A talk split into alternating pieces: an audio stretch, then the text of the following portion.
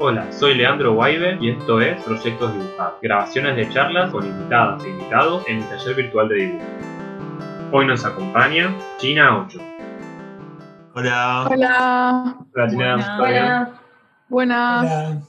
Che, me encantan las luces, como está seteado todo. Va, no sé ¿Qué? si son por al- como los colores de fondo, las ¿No? luces. Se le cortó a Lean. ¿Lo cortás? No. Sí. Hoy En Estamos cambio, anda medio mal. Puede pasar. Mala suerte con el internet. Me iba a decir que le encantaban tus luces, me parece. Sí. El tema es que eh, el resto de mi casa está hecho un asco, entonces es como el único espacio agradable en el cual me puedo poner un fondo lindo. Está bueno, es tipo el set de grabación. A mí me gusta mucho la almohada pezón que tenés ahí. Ah, tengo dos, tengo dos. Ay, no, amo. Ahí está. Muy bueno. Ay, Son de, eh, de More, Morena Blanca Arte. Son Mira, qué bueno. Soy ilustradora también. Bueno, nosotros estamos dibujando, o sea, vos si querés también podés dibujar. Sí, sí, acá me traje el, hermoso. el Ah, iPad. uff. Mi nueva adquisición. Mi nuevo baby. Ay, sí. y está bueno eso, dibujar ahí. Eh, sí, a mí me. La verdad que es como que se abrió un portal ahí re, re loco, porque mm, nada, yo siempre dibujo Wacom por lo general, para laburos y eso. Eh, soy como más. Me gusta dibujar más analógico, pero últimamente estoy full digital. No sé Yo si. estaba re en contra de las cosas iPad y esas- ese tipo de artefactos, pero no sé, como que es como tipo, esto una compu y hay algo que a mí me pasa que es como la presión del papel o de tener como el papel adelante y, y- y sentir que, que no puedo hacer cualquier cosa, no sé, porque me sigue pasando eso. Entonces, como tener algo que puedo acumular boludeces y que no estoy como Mm. generando basura, eh, eso está muy bueno. Además que se puede experimentar con un montón de pinceles. El otro día me recolgué con uno de Fresco, Adobe Fresco, que es tipo una locura, es como si fuera eh, acuarelas en vivo, como si estuvieses, estuvieses dibujando sobre un papel mojado. Eh, Wow. Está re piola. Y sí, no sé, y la verdad que es mucho más fácil, o sea, yo estaba re acostumbrada a dibujar así, con la Wacom mirando al monitor, y de repente como tener, dibujar sobre un monitor es re distinto, no sé, está re bueno. Y, y eso, sí, básicamente. Estoy experimentando todavía, no sé usarlo 100% aún, pero, pero está muy piola. Eh, la historieta que estoy haciendo ahora, estoy haciendo acá, todo. O sea, por ahí para laburos más grandes sí uso la, la Wacom y la, el monitor más grande, porque este es uno, es medio chiquito, va, no es tan chiquito, pero es como, si tengo que hacer un laburo de un mural o algo así, no puedo hacerlo en este. Mm. O por ahí bocetarlo sí, pero cosas mucho más específicas por ahí las tengo que hacer en la compu. ¿Y en la compu vos usabas Photoshop o Illustrator y pasaste al Procreate de ahí? ¿O Eh, sí, usaba Photoshop o Illustrator de- dependiendo de lo que tenía que hacer y ahora sí uso Procreate y Fresco. Ahora para el laburo que estoy haciendo, eh, usando más el Fresco porque es el que es más compatible por ahí con, con Photoshop y eso, aunque el Procreate lo puedo pasar a PC, me parece. ¿Es Pero es el más Fresco? compatible el otro. Es tipo ¿Qué? el Procreate. ¿Qué es el fresco? El Fresco es como el Photoshop, pero más, o sea, es de Adobe también. Ahora sí, no sé si lo van a poder ver, a ver, esperen, que le bajo el- Es, es lo que era el Corel Painter en su momento, ¿no? Una onda medio así. No sé si usó el Corel Painter No, vez. Mm, puede ser, pero es como, a ver si lo ven. ¿Se ve ahí? Es muy parecido al Photoshop. Sí. Sí. Sí, O sí. sea, es re parecido, pero tiene esta falopita. A ver si les puedo mostrar esta falopita. Se llama. Ahí está, perfecto. Hay que agarrar otro color. Como. Voy a romper. A ver. ¿Ahí se ve algo o se ve como por la mitad? Ah, porque tengo una regla puesta de tonto. Bueno. Si yo hago tipo ahí, ¿lo pueden ver o no? Sí. Sí, sí. No, no, sé, Sí. no, no está haciendo nada. Pero vimos eso, lo vimos. Lo no, me siento una tía, o sea, me siento una tía que no sabe usar la compu, pero a ver, esperen. No, quiero hacer esa magia que hice el otro día, pasa que es como, ahí va. No quiero hacer lío. ¿Ven ahí? Como Ay, que- qué bueno. Sí, se mezclan los colores. Eh, Claro, Ah, como re falopa eso. Y nada, y tiene un montón así. Pero es como estar horas y horas con el juguete nuevo ahí jugando y, y viendo qué, qué puedo hacer. Una Pero pregunta, sí. Ah. Ah, perdón. Decime, decime. ¿Y, ¿Y qué iPad es? ¿Es tipo el común o el Pro? O el... Eh, Pues no sé bien la el diferencia, Pro. el Pro. ¿Qué- Yo tampoco sabía la diferencia. Ah, tipo, eh, mm, me habían prestado uno así para jugar cada tanto, que era Pro, pero creo que eh, los que son compatibles con el Pencil son este y el, creo que el iPad Air o algo así. mm. Eh, y la verdad que nada, como que al final hice toda una movida para traérmelo de afuera, porque acá salían carísimos y nada, me convenía comprar el Pro. Eh, creo que la diferencia es como que el Pro, o sea, el, el, el Air podés usar el Procreate y, y podés usar esos programas, pero el Pro es como que viene un poco más específico para aplicaciones de, de dibujo, de Mm. diseño y ese tipo de cosas. qué loco. Yo pensé que, que vos hacías la línea con a mano y después pintabas en digital. De- Pero es todo, todo digital. A veces sí, a veces no. Hace mucho que no hago algo, algo analógico. Pero, por ejemplo, no sé, el, a ya no sé ni cuánto tiempo pasó este año. Creo que tipo a principio de año o el año pasado, por ahí, antes de eso, sí, era de dibujar todo, estaba en una de dibujar todo más en lápiz. Me gustaba usar lápices blandos y escanearlo y que quede así como con la suciedad del lápiz y pintarlo por arriba digital. Pero ahora estoy medio de, de digital todo. Es que es como tan fácil dibujar, no sé, me resulta tan fácil dibujar en esta cosa. De hecho, la historieta que estoy haciendo ahora, como que pensé en hacerla así, a mano, eh, dibujarla a mano en, en papel y escanearla y todo eso, pero eh, me juega en contra los tiempos de, no sé, editar el escaneo y qué sé yo. Pues todo mucho más fácil si lo hago digital con un pincel de lápiz blando, que es lo mismo. Claro. Re loco eso. Sí, nosotros la semana pasada, creo que fue, hicimos un- una lectura en vivo de tu última historieta que publicaste en Fierro. Y nada, no, nos gustó mucho. Ah, posta. Sí, Ay, qué vergüenza. como ¿Les gustó? Pueden- Pueden, dec- pueden decirme si no les gustó también. No, sí, nos gustó. Y A mí me Sí, encantó. Está re bueno porque como que estábamos todos leyendo al mismo tiempo y, y como que en un momento yo dije, como me siento re incómoda por, por la situación que, que estaba pasando, era justo como la, es- no sé, no sé decir la escena, pero la parte en que el papá, el papá como que le gritaba a la chica, algo así, y yo digo, ay, me siento re incómoda, es como una situación tan íntima.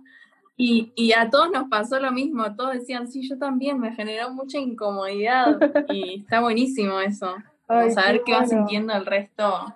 Mal, mal. Un Sí. poco la idea es, es sí, es, eh, me interesa como por ahí generar esas sensaciones, como de incomodidad o de vergüenza o no sé. Eh, iba, iba por ese lado. Supongo que te estás refiriendo a la parte de está la madre y el novio de la madre que Ah, sí. como que le reclama algo por el celular o algo así, ¿no? ¿O a eso te referís? Eh, ay, ya no me acuerdo.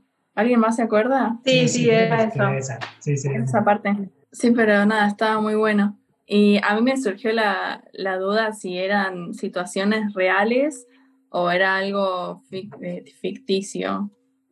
Como, No, ¿En qué te basás para, para hacer tus dibujos? Eh, Es, es todo ficticio, no es, o sea, no está nada calcado de la realidad.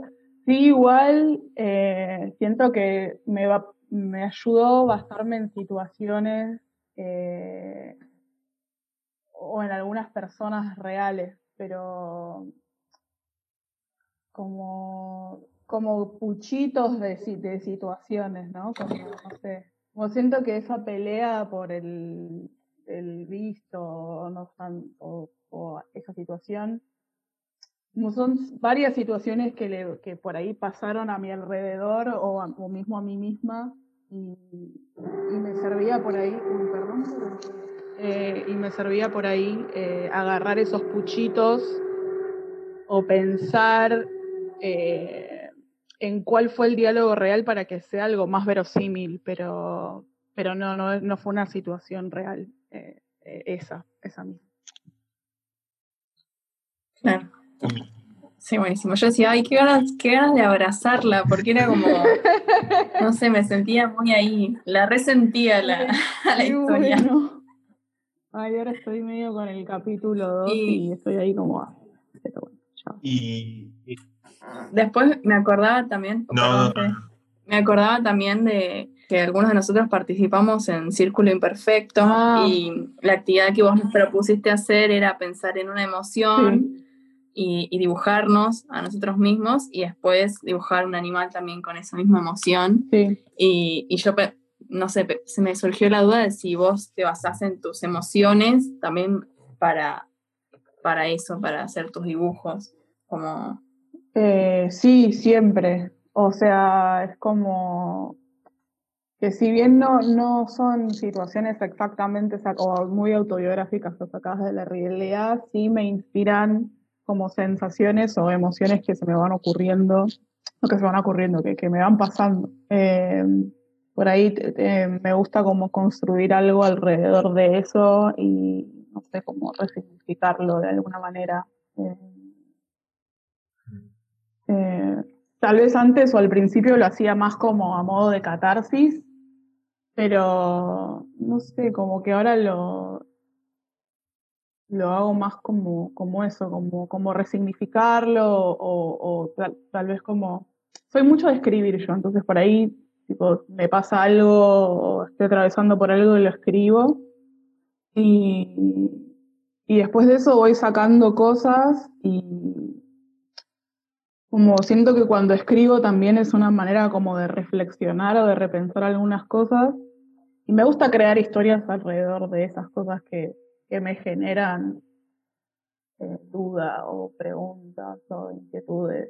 Y para esta historia, eh, ¿cómo la estuviste pensando? ¿Vas medio, tenés un guion? Eh, ¿Haces primer- el, el primer capítulo, por ahí lo, lo hiciste sin saber cómo va el segundo? ¿O ya tenés toda la historia bien planeada? Em, no, lo que pasó fue esto. Yo te- tenía esta idea hace mucho tiempo, como te digo, sé, tres, cuatro años.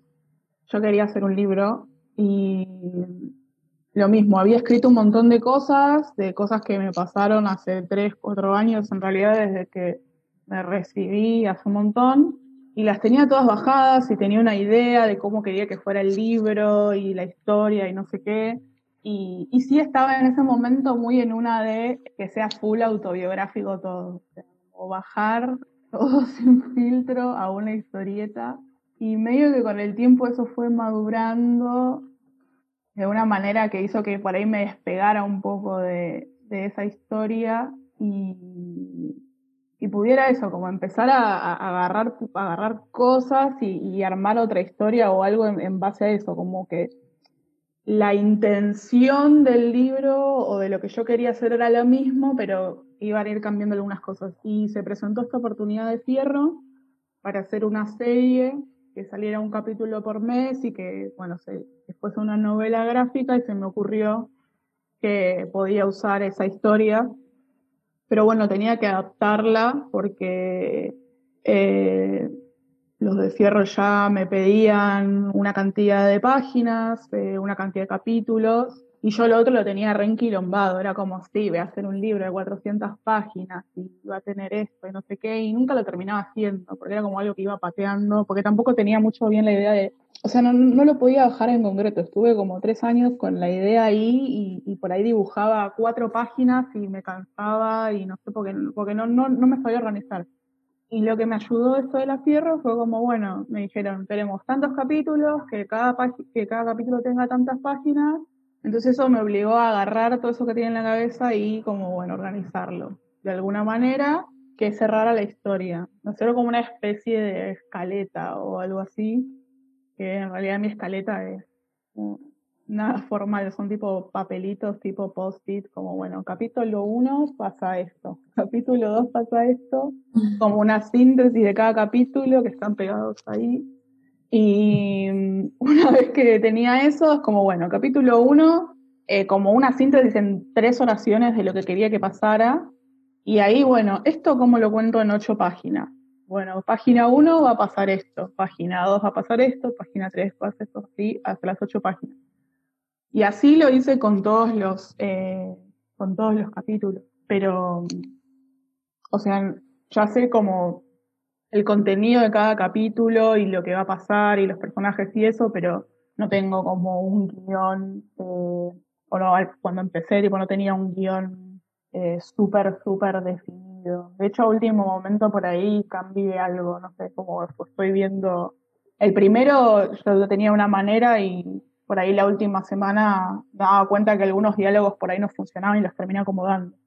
Pero digo, el esqueleto, la estructura eh, está ahí.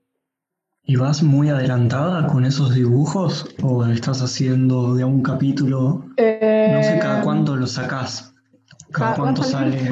Va a salir por mes, sí, estoy un poco adelantada para que no se me venga todo encima, pero bueno, eso, por ahí ya tengo, si tengo el segundo listo y estoy con el tercero, por ahí sí veo que hay algo, o sea, igual es lo peor. Ahí dice, me voy a servir más ok. como que me sirve terminarlos rápido y, no tenerlos muy a mano porque si no es como que le sigo cambiando cosas. O sea, me pasa eso, como que nunca termino de cambiarle cosas o, siempre pienso que hay algo que podría quedar de otra manera. Entonces es como que trato de, de hacerlo y dejarlo ahí, tipo no verlo más. Pero sí, voy más o menos un mes avanzado o algo así. Me avisaron yo el primero lo entregué hace un mes, creo, o hace un mes, sí, un mes más o menos. Y me lo habían pedido hace dos. O sea, hice un primero en un mes y ahora estoy como segundo, tercero para, poder a, ver si me puedo adelantar un mes o estar más tranquila. Eh, los bocetos están, o sea, la página bocetada están. Lo que no está es tipo pasado a limpio, digo. Y en cuanto al contenido, ¿es completamente libre? Como libre, o sea... O sea, te dicen, bueno, hace esto y vos haces lo que quieras. Ah, sí, no.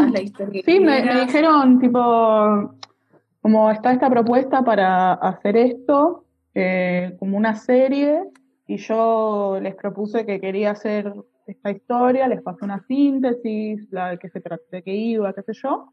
Sí, obvio, full total libertad. Eso está bueno. Y también me da un poco de miedo.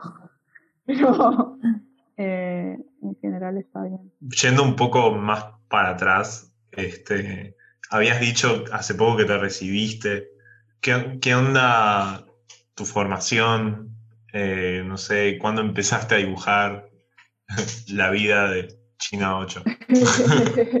eh, no, me recibí a los 24 de arquitecta en la FAU, ahora tengo 31. Y nada, em, como que siempre dibujaba, pero era más como algo por ahí más en la privacidad, como no sé. Y tampoco sin ninguna intención, era como dibujar con boludeces. Básicamente tenía algún que otro cuadernito de dibujo, pero no, o sea, no, no estaba tan vinculado con con la historieta. No, después como que empezó a surgir todo, la parte de historieta y más o menos, cuando me recibí, yo en ese momento trabajaba en la municipalidad de Llaneda, en obras públicas, y era un bajón. Sí, como que estaba bueno porque en los últimos años, o sea, laboré los últimos tres años de la carrera más o menos, y estaba bueno porque aprendía cosas que no aprendía en la facu y eso, eso estaba bien, pero después cuando me recibí era como un embole, como que me di cuenta que, que tal vez no me gustaba tanto el laburo de arquitecta, que sí me había gustado la facultad, pero el laburo que tenía en ese momento me parecía una mierda y nada, estuve medio perdida ahí, como bueno, no, encontraba otro laburo tampoco que me gustara o que, eh, sí, no sé, como, o mejor. Eh, tampoco estaba muy metida con la arquitectura o con esa parte. Y nada, estuve como medio dando vueltas o pateando entre cosas. También había hecho como, empecé a tatuar, había hecho un curso para hacer tatuaje y y en el medio ahí me compré una, una tableta, una Wacom, y, y, eso, empecé, empecé a dibujar ahí. Empecé a dibujar así tiras, no se llama, tenía unas tiras que llamaban Derer una ortiva, nada, las subía, eran como dibujitos así medio full autobiográfico, pero, pero como intentaba ponerle un poco como de humor o, o algo así, como tratando de hacer chistes de la manera que me salía y lo subía. Pero ni idea de cómo el mundo de la historieta. Y eso me pasaba que cuando, que por ahí, cuando empecé a dibujar con la tableta, a dibujar más, porque tengo eso de que me encanta dibujar en papel, me encanta, soy muy fan de dibujar con acrílico, me rebuja, lo re disfruto, pero sigo sintiendo como esa presión del papel, como, no sé, como que no, no puedo, me cuesta convivir con la idea de tener el papel y que sea tipo un garabatito que no, no sé, que no sea nada, o como que me inhibe un poco a veces. Entonces, eh, en ese momento me, me inhibía más, entonces era, estaba bueno con, con la tableta porque podía hacer cualquier gilada y borrarla y ya, y no pasaba nada. Y lo mismo con el color, por ahí podía experimentar un montón más con el color. Eh, con la compu que, o sea, al menos a mí lo que me pasaba a mí era eso, que me sentía más cómoda experimentando con el color en la compu que en el papel. Y, y nada, eso, como así en paralelo empecé a conocer gente por internet que dibujara y, y eso, como que fui viendo otras cosas, hice amigos por ahí. El palo de la historieta. Y nada, bueno, y ahí también fui conociendo como otros autores, también mirar el trabajo de otros, que me, me animara a experimentar otras cosas. Eh, ah, eso. ¿Y cómo fue largar el, el laburo eh, laburo fijo, estable. Eh, no, es que no, lo, no, no, no podía alargarlo, o sea, no, que, no, no, no podía porque yo en ese momento estaba eh, por irme a vivir sola. No, estaba viviendo sola ya, ya estaba viviendo sola y no podía como dejar el laburo así eh, y dedicarme full a la ilustración que tampoco sabía lo que era. En ese momento era más como eh, como un espacio para, para boludear, no lo, o sea, no lo contemplaba ni en pedo como, como algo que me generara, o que me generara ingresos. Eh, y en principio lo que hice fue como empecé a hacer algunos frilos de arquitectura. Eh, ah, en paralelo yo también soy docente de la FADU. y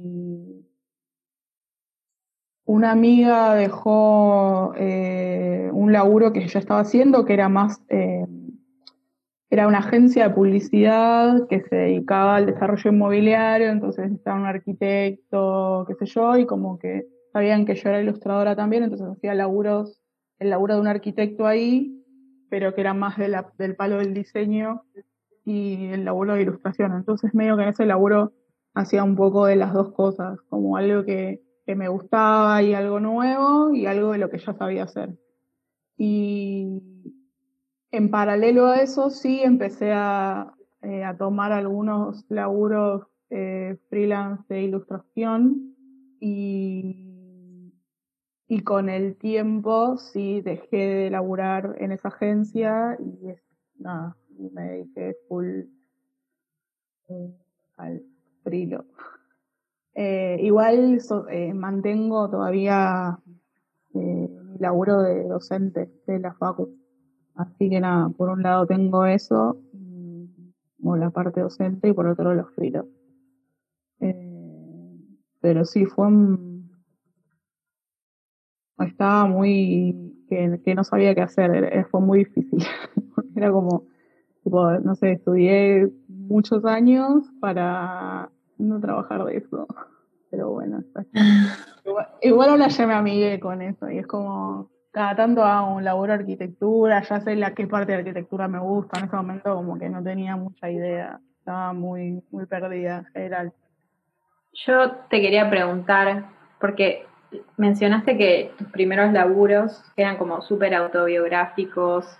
Sí. Y no sé si ahora, no sé bien cómo lo dijiste, pero que lo de ahora como que no, no es tan autobiográfico. O sea, ¿cómo, cómo te vinculas con eso de hacer cosas autobiográficas en general, digamos. Em, sí, lo que siento es que antes no tenía filtro, era como me pasaba a y iba y lo dibujaba y hacía un chiste sobre eso y lo subía y por ahí era como, como un nivel de exposición que, que ahora no me copa tanto. Entonces, em, sí me sigo vinculando, o sea, la intención y la emoción sí sigue siendo eh, autobiográfica, o sea, sí sigo escribiendo o dibujando sobre los temas que me parecen que me afectan de alguna manera y esos son los, los temas que me sobre los cuales me interesa hacer historias, pero pero no de, o sea,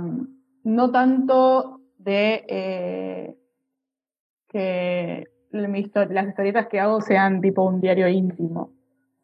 Sí hay situaciones que, que, por ahí me ayudan a, por ejemplo, en la historia que estoy haciendo, si hay alguna situación que yo tenía escrita de algo que, me había pasado, que le había pasado a alguien que conozco, que me ayudaba a la historia, eh, sí la pongo y la modifico para que me sirva a los efectos de esa historia. Eh, pero no es, eh, digamos, no, no es algo como, para que sea verosímil, como me interesa que, como mi, mi manera para que algo sea verosímil es como esa, como ir modificando un poquito esas cosas.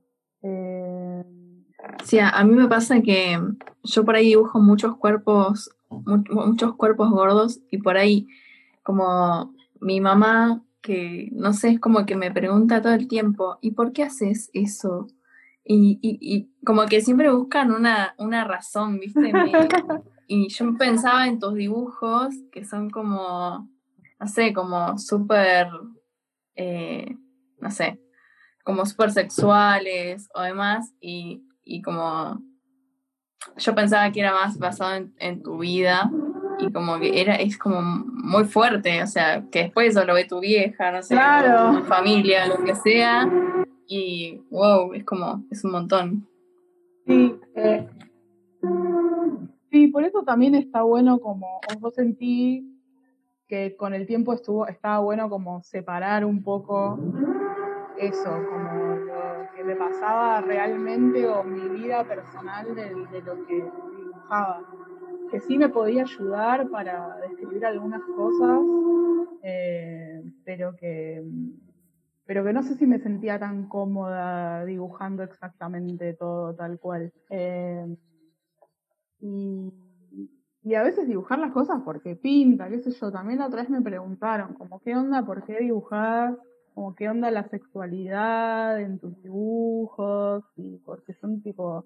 O me pasó con la tapa de la fierro, que subí el otro día, había hecho una tapa donde había tres personas y la subieron al Facebook de la Fierro, no sé qué, y hubo un par ahí como medio enojados que, no sé, como que ya de por sí asumían que eh, la persona del medio era un hombre y que lo mezclaban como con la fantasía que yo podía llegar a tener y es como, no sé, es como que hay como algo de confundir el autor con, con algo, o, a, mí con, con, lo que estoy dibujando, que no, o sea, no sé, como, tenía ganas de dibujar a gente garchando, fin, como cuando era, no sé, cuando sos chiquito dibujabas pijas porque sí, no sé, qué sé yo, como tenía ganas de hacer eso. Y, y a veces es eso, o sea, a veces sí hay una intención, a veces me gusta como hacer algo intencionado, o, o, sea, todo es intencionado, pero digo como algo que, que refleje algo mío muy personal, porque necesito bajar algo, y hay veces que, que no, no sé, que me gusta jugar y ya. Em, eh, por ejemplo, había un fanzine que yo hice hace un tiempo que se llama Valiente, que, que sí era más yo necesitando bajar una idea o, algo muy, muy personal, eh, que era sobre, hace, no sé, un par de años había visto a una influencer que decía que no había que llegar al verano porque no había problema, que no sé qué, y se comió un sándwich de milanesa en pantalla, y la piba era una piba re flaquita, que es modelo de no sé dónde. Y en ese momento, cuando vi eso, tuve como una reacción en la que me dio mucha bronca, no sé qué, pasaron un par de cosas y las escribí como, pero más para mi privacidad, o sea, como necesitaba bajarlas, como cuando charlas con un amigo, no sé, hablas de algo. Y después con el tiempo sentí que quería decir algo al respecto, pero no algo al respecto a esa situación en particular, sino de todo lo que me había generado esa situación, como la reflexión que yo podía tener sobre eh, personas en internet, no sé, hegemónicas hablando de ser gorda, por ejemplo. Eh, y nada, y hice una historieta con eso, pero. Eh, pero fue más eso, como una reflexión posterior, eh, crónica de lo que había sucedido. Eh, tenía ganas de mostrar un punto de vista. ya. Y te hago una pregunta, volviendo más a lo de que habías estudiado arquitectura y, empezaste después con la ilustración.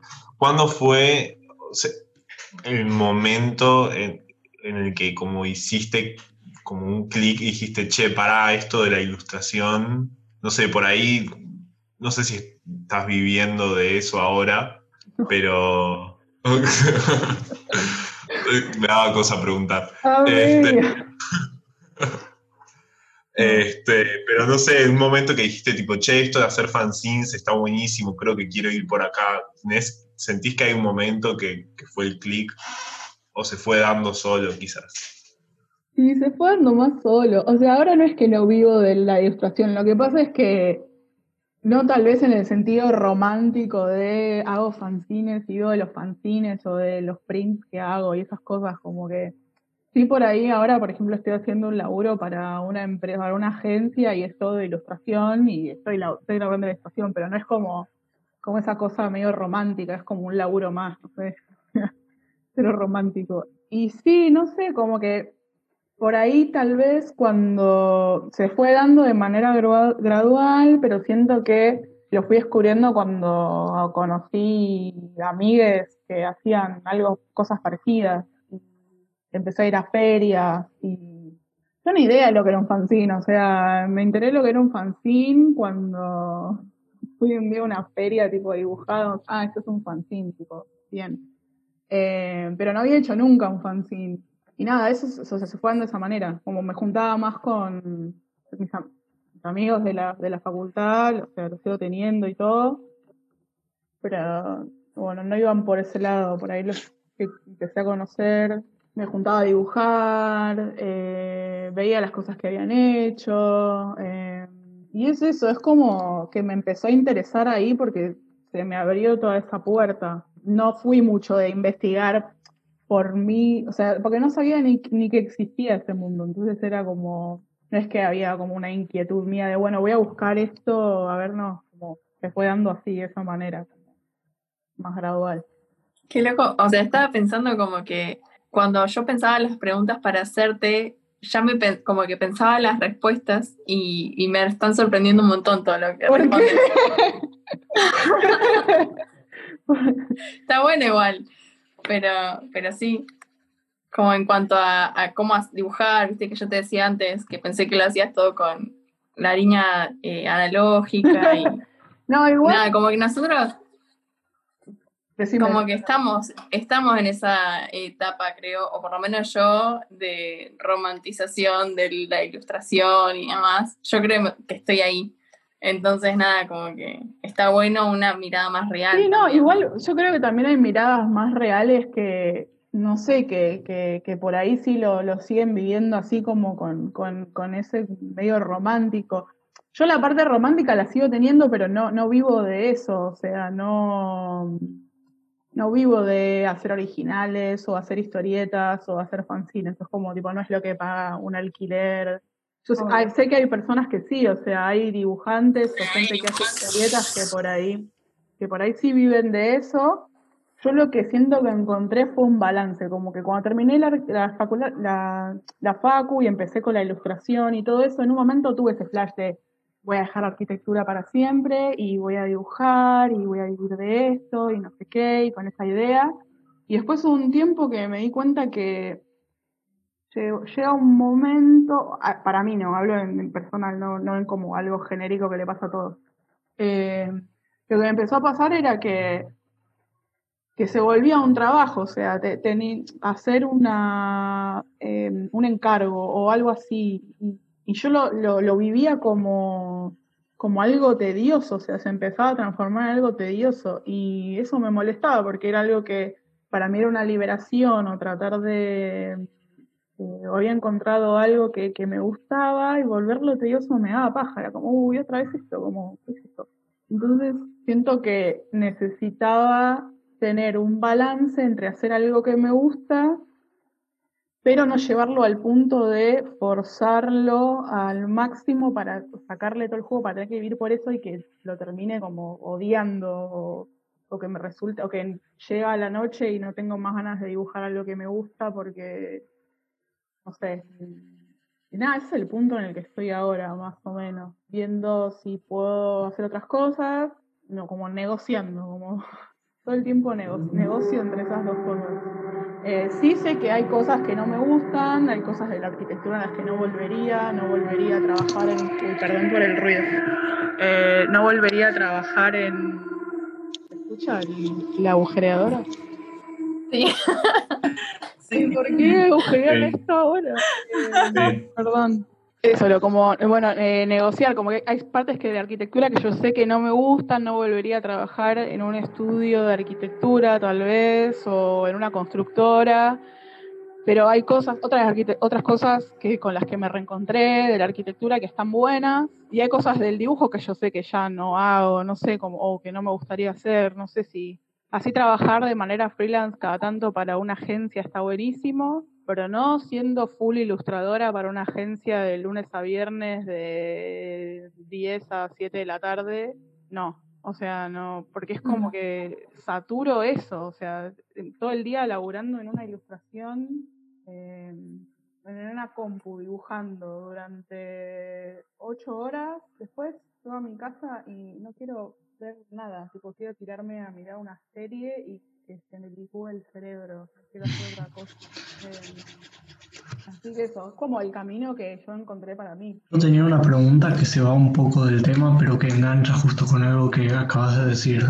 Si para hacer tus historietas o para pensar tus historias que dijiste que te gusta mucho escribir, tenés inspiración como en pelis o en series que ves, si te inspira como eso, el mundo de las películas y las series. Sí, Siempre me preguntan si me gustan, o sea, con qué historietas me inspiro o algo así, o si tengo referentes, y por ahí soy más de consumir películas y series, más series, eh, que historietas en general. No tanto para escribirlas, o sea, para escribir el contenido, digamos, sino la, el cómo. Tipo, por ahí ver alguna que otra serie me ayuda a entender de qué manera puedo contar algo. O sea, me, ayuda a, a ordenar esa idea. Eh, por ahí lo, lo, bajo, lo que bajo yo es algo muy mío, pero ordenarlo o darle un... O, hay mucho de las series que me gusta que es como el, el, tema del clima. De, es como que por ahí me fijo mucho eso en las series, como cómo le dan el clima, eh, como algo del, del, como del timing también. Eh. Sí, yo justo iba a decir que mm, se nota mucho en tus ilustraciones como el color, el tema del color, que es muy cinematográfico, como las luces con color, eh, se renota eso. Ay, gracias. Está bueno. como la iluminación, re. Por ahí, no, sé, a veces no, no lo, lo, hago como... A veces es intencional y a veces como que lo incorporo eso, porque me gusta mucho mirar esas cosas. ¿Y como cuáles, por ejemplo, te, te gustan Eh, mucho? ¿Series y pelis? Bueno, series, eh, les digo como las últimas que estuve viendo. Fleabag me gusta mucho, no sé si la vieron. Alta serie. Eh, está muy buena. Lo que me gusta de Fleabag y de otras series también en general así cortas es eso, es como que, no me acuerdo con quién hablaba esto el otro día, como que cuentan algo, es una historia súper cerrada y los capítulos, si se fijan, duran re poquito, no sé, duran 15 minutos, no sé, y son pocos capítulos. Y me parece re difícil como hacer algo que no quede como, como si estuviera cortado, truncado.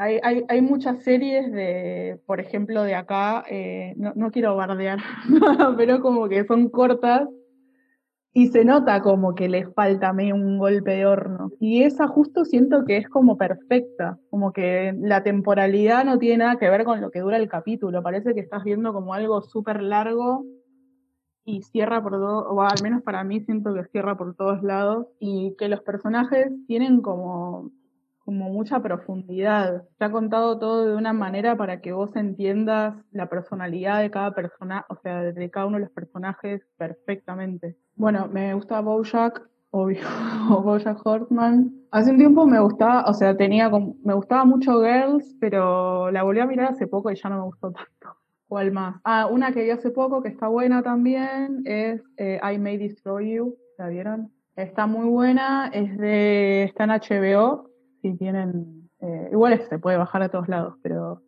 está muy muy buena. También son medio capítulos cortos. Una que nada, no es tan sad y nada que ver, pero algo que tiene que ver con eso de que es corta y que me copa es eh, Paquita Salas, ¿la vieron? Sí. A mí me re gustó, o sea, siento que por momentos es repete, pero no le queda tan mal, o sea, no me da tanto cringe como pensé que me iba a dar cuando la vi, cuando vi el, no sé, el tráiler, dije, hoy esto va a ser una mierda, y no, estaba muy bien. Eh, Sí, no, está re buena, es Paquita. O sea, es muy graciosa. es muy Como gracioso. que funciona muy bien lo que Sí, hace. sí, sí. Sí, sí, funciona muy bien. Y por momentos es eso, es como tiene momentos medio cringe o momentos así medio cursis, pero no los sufrís, como que No. va bien con. Es que es todo tan exagerado que es como está Claro. bien. Exacto. Otra que me gustaba mucho, que estaba buena, las- o a mí me parece que está buena, o me sentí como interpelada. Las primeras dos temporadas, o tres, eh, una que se llama Crazy Ex Girlfriend, esa está en Netflix, es como medio una serie musical sobre una piba que tiene un tipo un brote psicótico, un brote en su laburo, es abogada, tipo socia de un estudio, le da un brote psicótico un día y se muda a un pueblito de medio de la nada, bueno igual medio de la nada no, pero así medio que nada que ver, y nada, es- es- está muy buena. Las últimas temporadas no están tan buenas, o sea, terminó como pudo, pero las primeras están buenas para ver. ¿La vieron? ¿Alguno la vio esa? ¿No? Está buena. No, no. Sí, una temporada. ¿Qué? ¿Viste Sí, una temporada? Sí, sí, está, está buena, la colgué, pero estaba buena. A mí, yo tengo algo con los musicales que no termino de enganchar mucho, pero esta estaba buena lo que contaba. O la manera también, como. Sí. Me gusta cuando los personajes están como, como medio rotos. Me gusta que las series no bajen, o sea, cuando ya las series empiezan a bajar línea de algo, me da paja, como no me gusta. Sí, a mí me pasa un poco eso con algunos ilustradores que empiezan a hacer frases como retrilladas, ¿viste? Y, y no está bueno. O sea, a mí, me, no sé, como que no me gusta. Uh, empezó No, no quiero, Se no, picó, pero se picó. es como que no quiero que me digas qué tengo que hacer. Lara la pica, O sea, la sección. Lara la pica. Y Y vengan como- todos. Sí, sí, de a uno. Eh, Sí. Siento que tal vez es medio el espíritu de ahora de, de Instagram, de no solo ilustradores, digo en general la gente, como que hay una cosa, hay medio un auge de gente habla de espiritualidad y cómo estar bien y esas cosas, ¿no? ¿No sienten eso? Como que yo veo un montón de, de gente que claramente tiene muchos problemas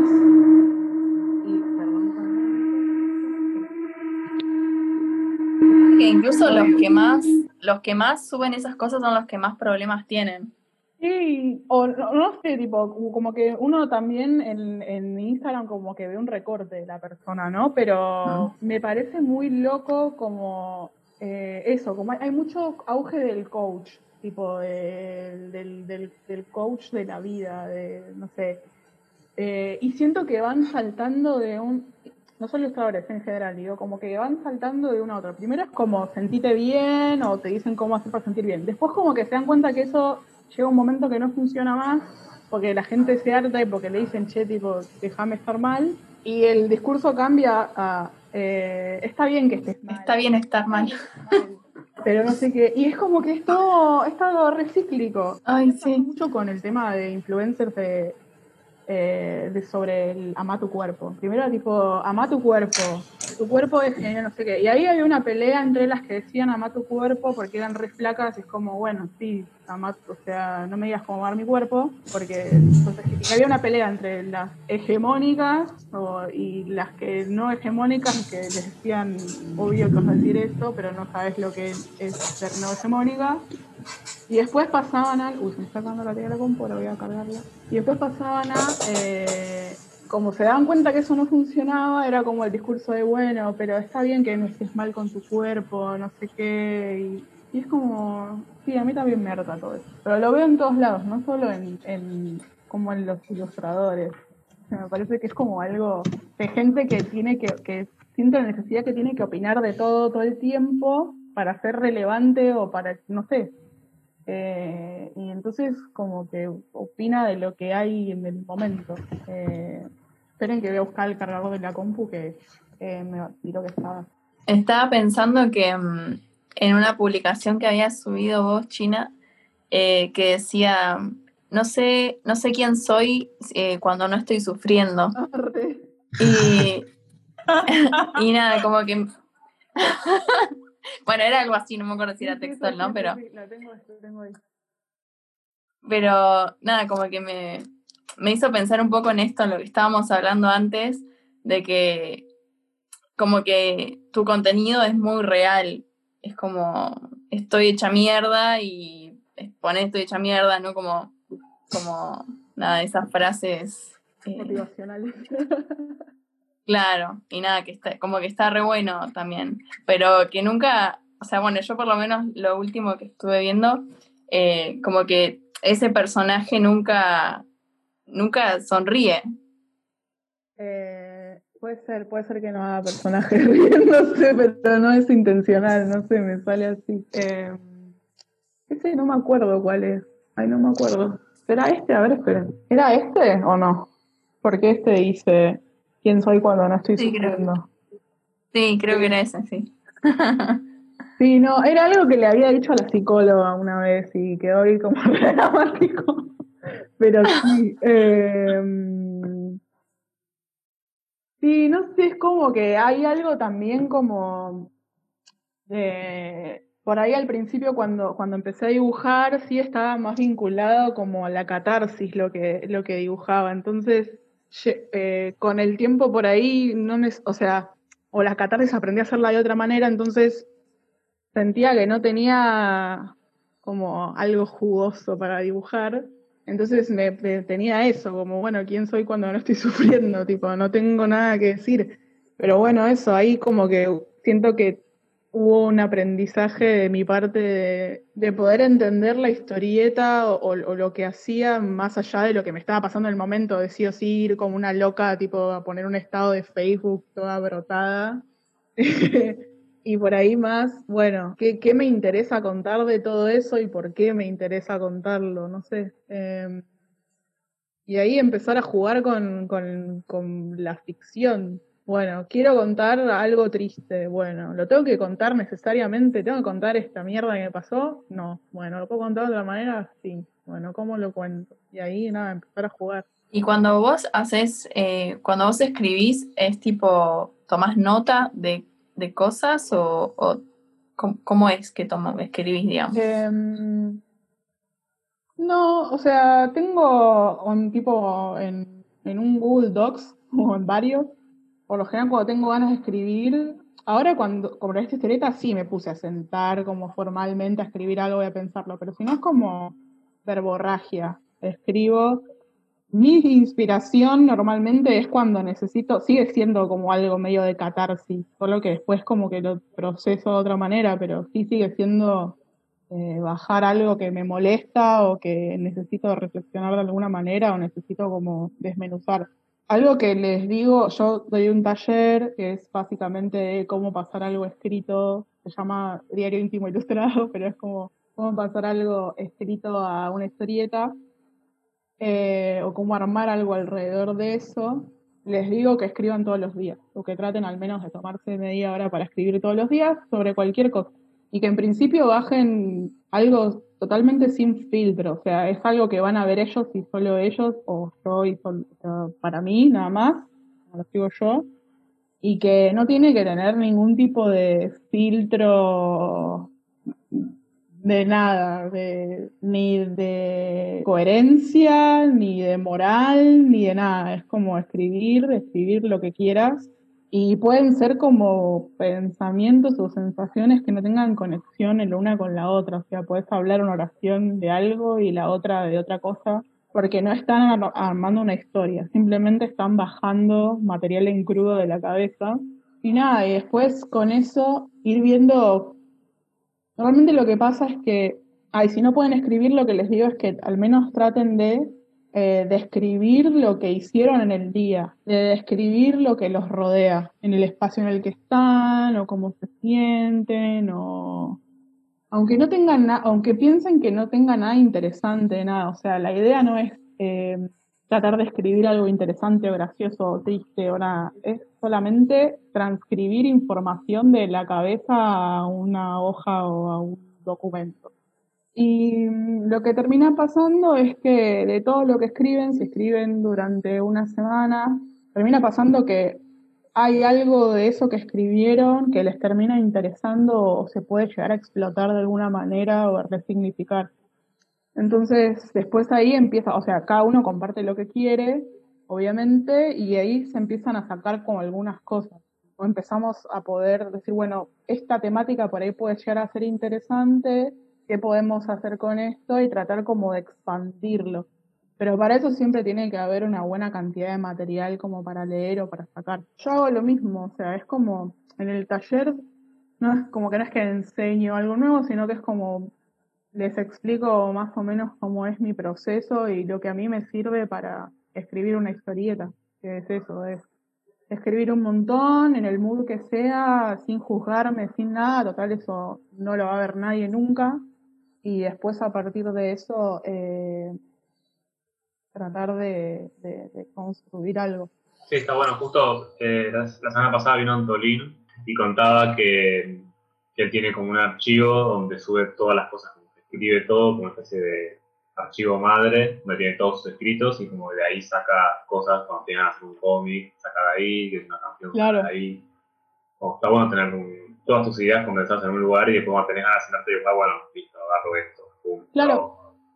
Yo tengo, eh, soy más desordenada que eso, o sea, tengo archivos por todos lados y tengo cuadernitos y tengo post-it pegados en cualquier lado, pero bueno, es, es mi, es mi manera, pero lo que está bueno es que lo bajen de la manera que sea, porque a mí lo que me pasa después es que digo, ah, esto, me- no sé, algo que se me ocurre, no lo bajo después me olvido, pero no es que me olvido a la, lo que pasó una semana, me olvido a la hora. Entonces es un bajón eso, porque podía, como que siento que pierdo cosas interesantes para, para hacer. No, no, porque por ahí en el momento no me pareció que estaba algo cerrado, que era algo interesante, o era algo gracioso, o algo relevante, y dije, bueno, después me voy a acordar, y nunca me acuerdo, y por ahí esa era una idea que tenía que masticarla un poco más o trabajarla, pero no sé, para mí es medio difícil que algo te salga bien de una o esté cerrado de una, como que tenés que darle un par de vueltas. Sí, o sea, incluso también siento, a mí me pasa, no es que lo hago como tengo mi diario y escribo cosas, porque sí, no es que, pero me pasa que releo de repente esos diarios y digo como, che, qué loco esto que escribí, o sea, ni siquiera me di cuenta que escribí esto, que Total. ahora lo releo y me parece que está piola, o no sé, como. Quizás puedes agarrar algunas frases como partecitas que están buenas, que quizás tienen otra intención, que es como eso que decís vos de vomitar pensamientos simplemente. Eh, está re buena la propuesta. Sí, re. yo más que nada escribo en un grupo de WhatsApp conmigo mismo. Me- Ah, esa es buena también. sí, eso es lo que más hago. Porque lo que tengo siempre va antes el celular. Si tengo un cuaderno, lo escribo en el cuaderno. pero Claro. Si justo no. A veces, como estoy durmiendo y quiero notar un sueño, lo agarro en el celular, escrito todo para el culo, lleno de red de ortografía. No y al día siguiente lo, lo, lo traduzco un poco. Es peligroso igual. Porque Sí, yo controlo bien, Sí. controlo bien, controlo bien antes de escribir, como que chequeo bien No, que soy yo que estoy inventando. no haya tipo Ah, que se te pierden todas las cosas de WhatsApp y no tenés nada. ah, no, no, no, pero Le estás confiando Pero pasa- mucho a WhatsApp. Claro. Bueno, pero me lo co- tengo un backup, me copio todo eso a un archivo de Word también, Ah, y aparte ok, me lo ok. escribo. Ah, Sí, tengo dos backups. Menos mal, no, no- es una joda. Yo, yo hacía eso, pero con el, con el Messenger de Facebook, que eso queda ahí para siempre. Ah, está Ah. bueno. Está bien, está bueno. Para algo Antigua. Facebook todavía. Para algo sirve Facebook, total. Yo tengo una, una pregunta que creo que todavía no charlamos mucho de qué onda la, la relación con el mundo de los tatuajes. Eh, Eh, no sé, ahora en qué anda o, o cómo fue que lo fuiste viviendo. Vi que, que, que tenés una página de tatuajes, ¿puede ser? sí, está remuerta ahora, pero sí. No, nada de eso. O sea, quería hacer algo distinto cuando me recibí. Estaba, esto a raíz de que estaba ultra perdida. Entonces empecé a probar cosas a ver qué me gustaba, porque no sé, no sé si es algo con recibirse o qué onda. También hay como una cuota esa de como estar mucho tiempo en la facultad y después de repente no estar más y es como que te falta algo y es como que tenía esa... Sentí que tenía como una como algo medio impulsivo de querer anotarme en cursos porque me faltaba el ser estudiante, ¿no? Es como que me faltaba algo. Y... Yo estoy en esa. ¿Estás en esa? Sí. Supongo que es normal. o Sí. sea, Siento que son los 20 también. Como Sí, algo también. de eso. También, como todo junto. Eh, no sé, como que había que hacer un duelo ahí, no, no entiendo muy bien qué pasaba, pero hice un curso porque pintaba eh, y empecé a hacer tatuajes, pero nunca me lo tomé como, no sé si decir que nunca me lo tomé en serio, pero nunca me sentí como tatuadora. Era cada tanto tatuar si pintaba, eh, dibujos míos, nunca me interesó eh, tatuar cosas de otras personas. No me, no me interesaba tanto como el oficio del tatuador, sino como un soporte más para dibujar, básicamente. Claro.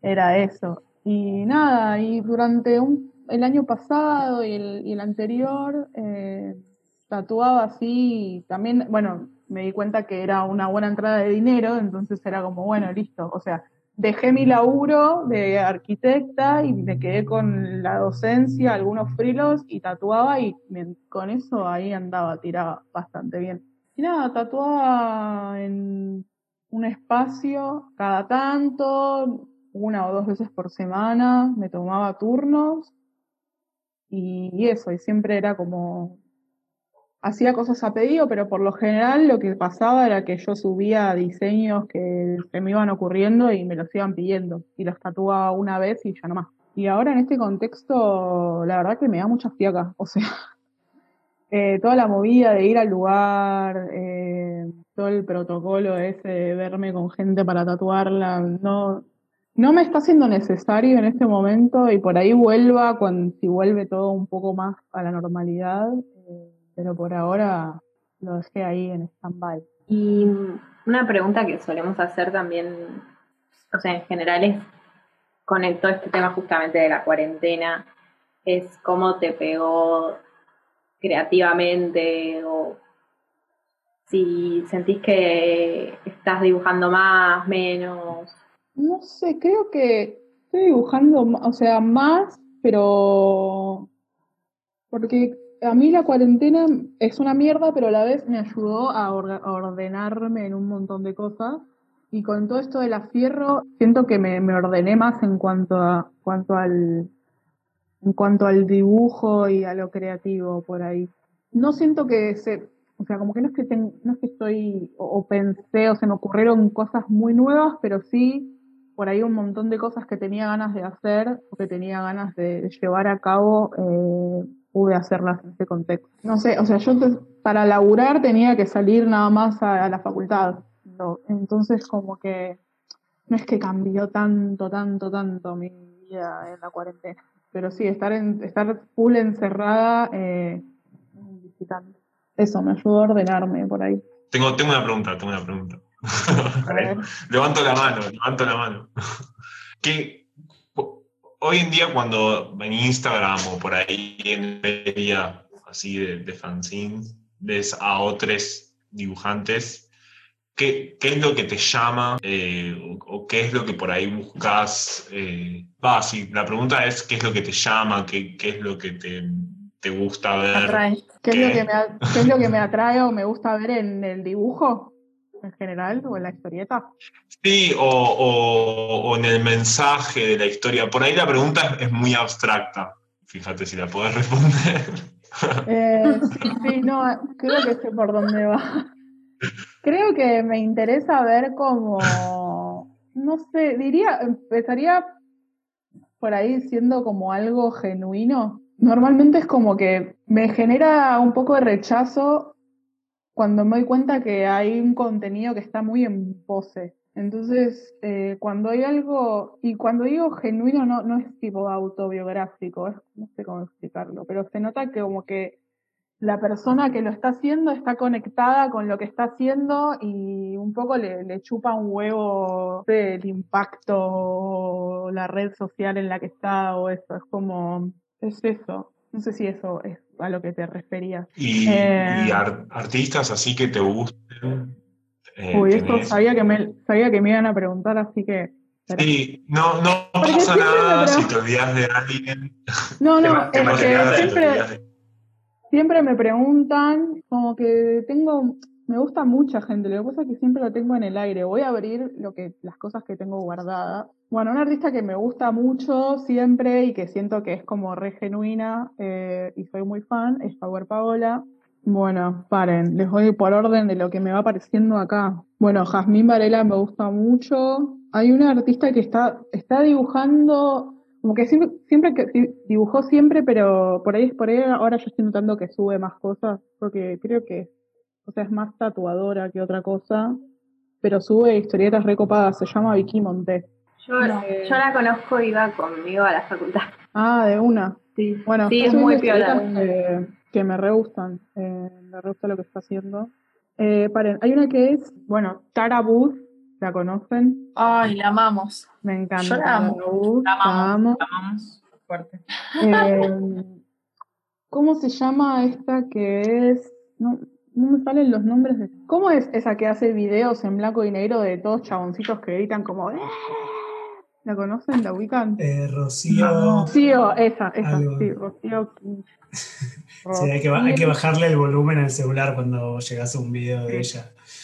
Rocío Quillahuamán o Quillahuamán. Bien, me encanta esa. Después hay una, creo que es española, Irene Marqués. No. Me gusta mucho, tiene un humor así, pero ultra ácido y negro, pero muy bueno. Creo que tiene la cuenta con candadito por las dudas, me parece. Pero bueno, me gusta eh, Flor Pernicone, es amiga mía, pero me encanta lo que hace. Vale nombrar amigo. Sí, bueno, o sea, voy a nombrar. Ay, es- mm, no sé pronunciar, voy a decir los nombres de Instagram como me salen. Laura Caney H. Esa es más del palo de la animación, pero me re gusta. Matarabut ya lo dije, voy a repetirla todas las. Bueno, hay una que se llama Rachel, Rachel Lu-H. De todas cosas como con pasteles. así, Sí, me encanta. Bueno, estampita, me re gusta lo que hace. Hay una chica, eh, ah, no sé, se llama Papanica, ¿la conocen de acá? Ah, está bueno también lo que hace. Estoy viendo de afuera a ver si hay alguien más. Siento que tengo un montón, nunca me acuerdo, y después es como, ay, podría haber dicho este y no me lo acuerdo. Sí, tranqui, igual, no sé, no hace falta como que digas todas- de todos los- todas las personas que te gustan.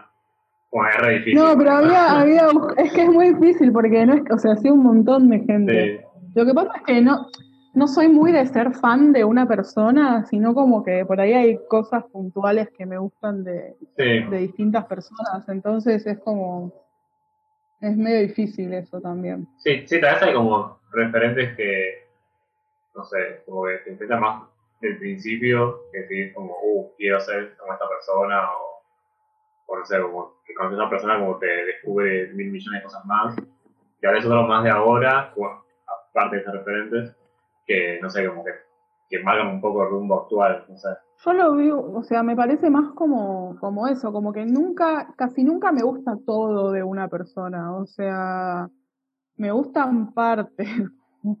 Por ahí hay una persona que sube algo que me gusta y después, eh, no sé, sube cinco dibujos más que, que me gustan, pero no es que me, que me vuelven loca. Hay algunos que me pasará más que con otros, no sé. eh, pero eso, no me considero como ultra fan de, de gente. Sí, por ejemplo, con Power Paola lo que me pasó es que yo no había leído sus libros y me los prestó, como Uruga me prestó sus libros. Y, y la reflashé y estuve como reflashada un montón de tiempo con, con, eh, con los primeros dos. Pero con todo, o sea, como con la manera de contarlo, con eh, el primero, el virus tropical, que es todo como en lapicera negra, como cómo elaboraba el contraste para hacer solo blanco y negro, que el blanco y negro es re difícil porque como que si no, como hacerlo de una manera que no sientas que le falta color o que es un libro para colorear, es como medio, no sé, siento como que me gustaba eso también, eh, las texturas, después hay uno que es como el lápiz blando que también como re enloquecida con ese. Después por él el de Sole Otero, Poncho fue, me había reflejado el tema del color. Y eso, son como, como- son momentos también, qué sé yo. Sí. Eh, bueno, cambiando un poco el tema de referentes, hay una sección que es como, siento que es la favorita, que se llama ¿Cómo es tu cartuchera? que consiste en que nos muestres qué tenés en tu cartuchera o que nos cuentes si es que tenés cartuchera y si no tenés, qué usas para dibujar en general. Mi cartuchera. ahora les cual... Esperen, ahora, ahora la traigo. Está guardada, ahí ven. Eh, la verdad es que hace mucho que no uso la eh, cartuchera. Creo que desde enero más o menos. Porque me acostumbré mucho a laburar con la Wacom. O sea, o tuve que hacer muchas cosas con la Wacom y no, no hice nada malo. No, nada malo. El otro día me puse a dibujar y es como que sentía la mano toda rara. Tengo muchos eh, lápices mecánicos de distintos grosores, espesores. Cuando digo que me gusta laburar con lápices blandos, eh, me refiero a estos y con puntas blandas. Ah, ok. ¿Y eso vino de, de arquitectura, por ejemplo, o no? Como- Y como creo que sí, Sí, como que salió de creo que sí. Creo que es más fácil, como que no me, me gusta como que la punta mantenga el mismo, espesor. Pero ves, tengo, lo- tengo finitos y tengo como estos más gruesotes que tienen puntas re blandas, que están re buenos para hacer como, Sí, están re buenos. más, el trazo más sucio. Sí, creo que viene la arquitectura, como que los tengo desde esa época. están buenos. Casi nunca uso lápiz de madera. Cuando no consigo mina de blanda, sí. Pero es eso, es como el trazo. Me gusta que el trazo tenga siempre el mismo espesor. Y con el lápiz. Después tengo de las Mushi y estos pirógrafos. Una sube. que no la voy a usar nunca más. Eh, minas. Tengo muchos Sharpies. Una trincheta. Y muchos Sharpies de colores. Y cuando hacías, antes de hacer todo en la Wacom, digamos, eh, ¿la línea la dejabas en lápiz o, o la pasabas con marcador o qué usabas? Depende de la época, no sé, tuve una época de dejar todo en lápiz y que quede todo sucio, o sea, escaneado y que quede como la línea medio rota y como con las manchas de lápiz, manchas la mano. Y después tuve otra época de dibujar tipo con un estilógrafo o con las Muji y que quede la línea así un poco y todo pintarlo digital. Y después también tuve una época de dibujar con lápiz y pintarlo con acrílico. Todo así, todo analógico. ¿Y con acuarelas elaboras también o es simulación de acuarela? Simulación de, de digital, decís. Eh, Claro. No, no. Eh, el acuarela sí me gusta, pero me gusta más usar el acrílico como acuarela. O sea, el Ah. acrílico bien aguado. Porque me gusta más como el, cómo queda el color con el acrílico, o al menos cómo lo manejo yo, no sé. Porque de acuarela tengo una, tipo una paleta chiquitita, y acrílico que tengo más colores, o no sé. Como siento que los puedo mezclar mejor, y los uso como si fuera acuarela. Siempre decimos si al final, si tenés algún consejo, lo dibujo o no sé, cualquier cosa, pero algún consejo. No sé cómo, no sé cómo cada uno se toma el dibujo, lo que es para cada uno el dibujo. Yo creo que el consejo que puedo darles es como que, como que hagan la que les pinte, como que no se aten, no sé, con ningún registro y está bueno experimentar con un montón de cosas. Experimentar más que nada para uno, uno mismo, uno mismo. Algo que también yo me digo a mí es como tratar de hacer las cosas no para mostrárselas a otra persona. No sé, al menos cuál es el sentido para mí eh, del dibujo es eso, es como hacer las cosas un poco para mí. Por ahí si ustedes tienen intención de, mostrarlas en redes o, o, la, o laburar de eso, no sé, depende de lo que, la intención de cada uno, pero eso, como tal vez como hacer las cosas sin pensar que las va a ver alguien o, o, o, en la, o tanto en la reacción que puede generar en la otra persona, sino más como para uno mismo. Gracias. Por ahí fue un consejo de mierda, no sé. No, está buenísimo. No, está bueno. Está bueno. No, yo quería preguntarte más que nada la movida de Twitch, que, que yo vi que, que vos haces como, no, no sé cómo se llama, no sé cómo se le dice las cosas en Twitch, pero nada, como que si nos querés contar un poco de eso, cómo, Eh, cómo es la movida. Tengo medio dejado lo de Twitch.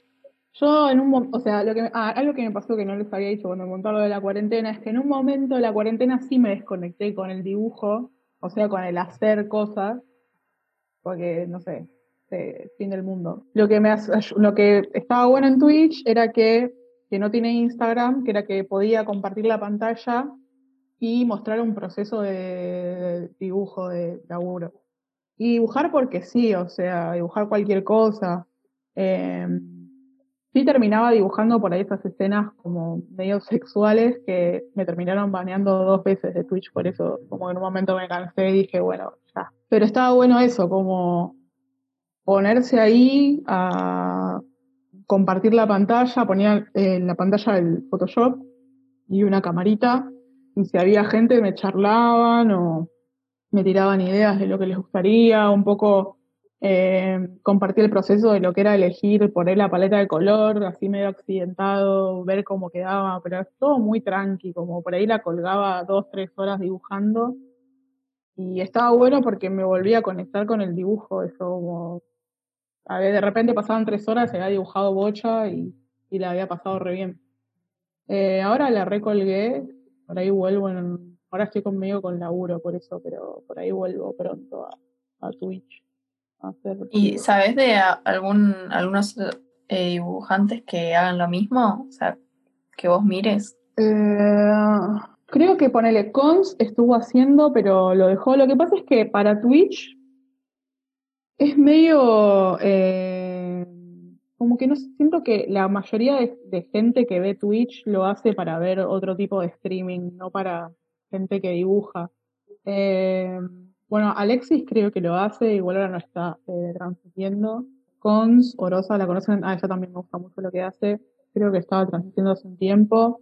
Son cosas que están buenas por ahí eh, para dejarlas de fondo, o sea, vos lo dejás ahí, tipo una radio, como lo dejás ahí de la persona dibujando y es como bastante como relajante sentarte a dibujar y que haya otra persona ahí dibujando con vos y que hablen así, está bueno. Pero no, no estuve viendo mucha gente haciendo eso en, en Twitch. Yo porque no, como que no me metí mucho ahí, pero, pero sí hay. Está re bueno, a mí me, me gusta mucho ver gente dibujar, Eh, aunque yo no esté dibujando. No, por eso, y es- está re bueno, sí, podés, en Twitch hay un montón de categorías y ponerle todas las que están en art, ponele, las, las podés, podés entrar y, y te aparecen las que están en vivo en el momento, incluso a veces hay gente como que deja los videos guardados y te los podés poner.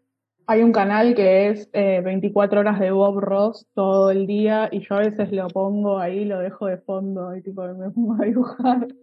Está bueno eso. Además es como que te lo pones los auriculares y es medio una, una bueno. Eh, bueno, eh, una pregunta más y no hacemos un cierre. Y después vamos, tengo dibujos. Gracias China por venir al taller, estuvo increíble la charla. Gracias. Gracias. Gracias. Gracias, por invitarme, perdón, no lo terminé de escuchar bien, como que se me corta un poquito, pero Por- gracias por invitarme a su taller. Ah, Re lindo, a vos, gracias. Muchas gracias. Ay, gracias.